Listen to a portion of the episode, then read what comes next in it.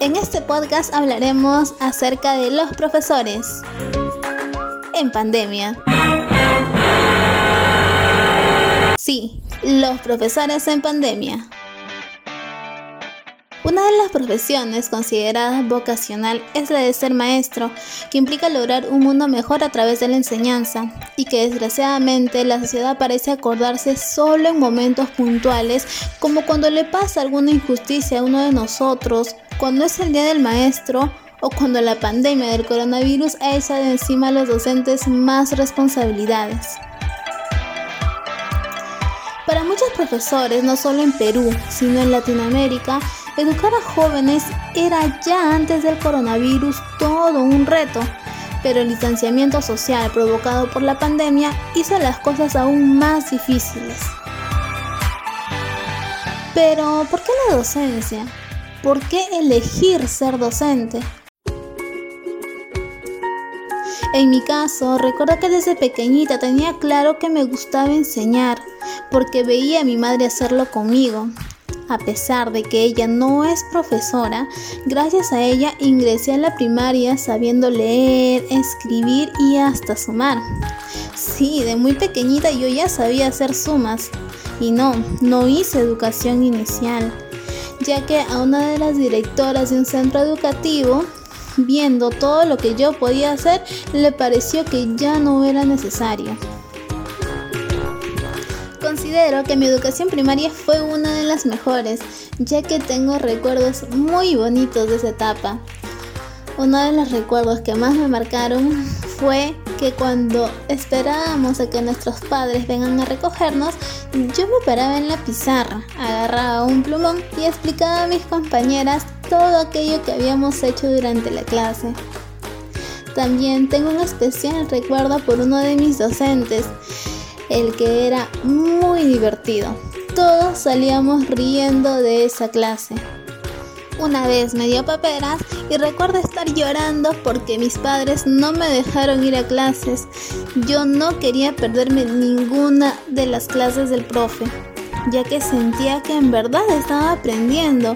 Todo lo que él nos enseñaba podíamos aplicarlo en nuestra vida cotidiana. Al ingresar a la escuela secundaria, mi vida cambió bruscamente, ya que los profesores no eran ni parecidos a aquellos profesores que tenía en la primaria. Tenía docentes no tan buenos, inclusive algunos muy malos. Eran el tipo de docentes que se sientan, escriben en la pizarra y se pasan el resto de la clase contando algún episodio de su vida. Sí, aburrido.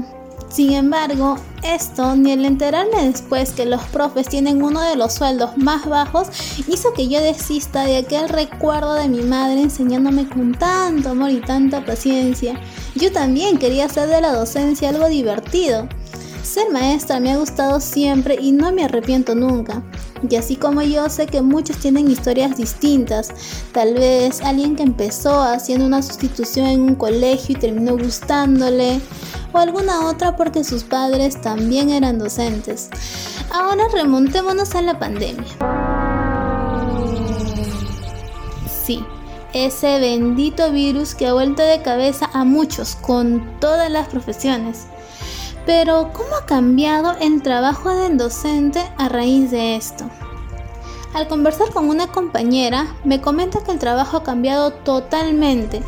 Se siente una gran responsabilidad para mantener el orden en una sala, el poder comunicarse con los padres que se encuentran desesperados al no saber si sus hijos están aprendiendo, el que los alumnos se pongan a jugar en plena clase algún juego online eso sin contar las horas que se pasa uno creando material, tratando de inventar ideas divertidas y creativas, pensando en cómo hacer que los alumnos prendan sus cámaras. Tenemos un gran desafío, el de reaprender, reorganizar y enseñar. Las responsabilidades y exigencias han aumentado a la par del estrés y la carga de trabajo. Sin embargo, no todos tenían la capacidad para adecuarse a esos tiempos del coronavirus y confinamiento. Lo que nos lleva a los retos cotidianos de la enseñanza virtual. Se hizo evidente otra forma de distancia especial, la que se generó con la gran mayoría de estudiantes, a quienes les cuesta mucho leer y comprender lo que queríamos desarrollar en las clases. Además, se pudo comprobar que la comunicación por redes aún está cubierta por un manto de burla, memes, cadenas falsas, mensajes grotescos y por desgracia este tipo de comunicación es muy atractiva para muchos de los estudiantes. Aunque en este periodo de pandemia las dificultades son muy diversas en todos los docentes, ya sea la esperanza de un futuro cercano donde se regrese a las aulas y todo lo que conlleva. Trabajos en grupo, desorden, tareas incompletas, la falta de interés de los padres. Pero no todo era malo. Teníamos el calor humano, las alegrías, actividades de cumpleaños. Sí, los bocaditos y la torta. Y a ello sumado nuestra nueva realidad, que seguramente será un reto también sin embargo, no hay nada como las relaciones sociales y esos lazos que se forman de maestro a alumno. Cuando tienes la oportunidad de verlos a los ojos y poder saber si están bien, si están felices, si están tristes o si están pasando por un mal día para poder darles el soporte que se merecen.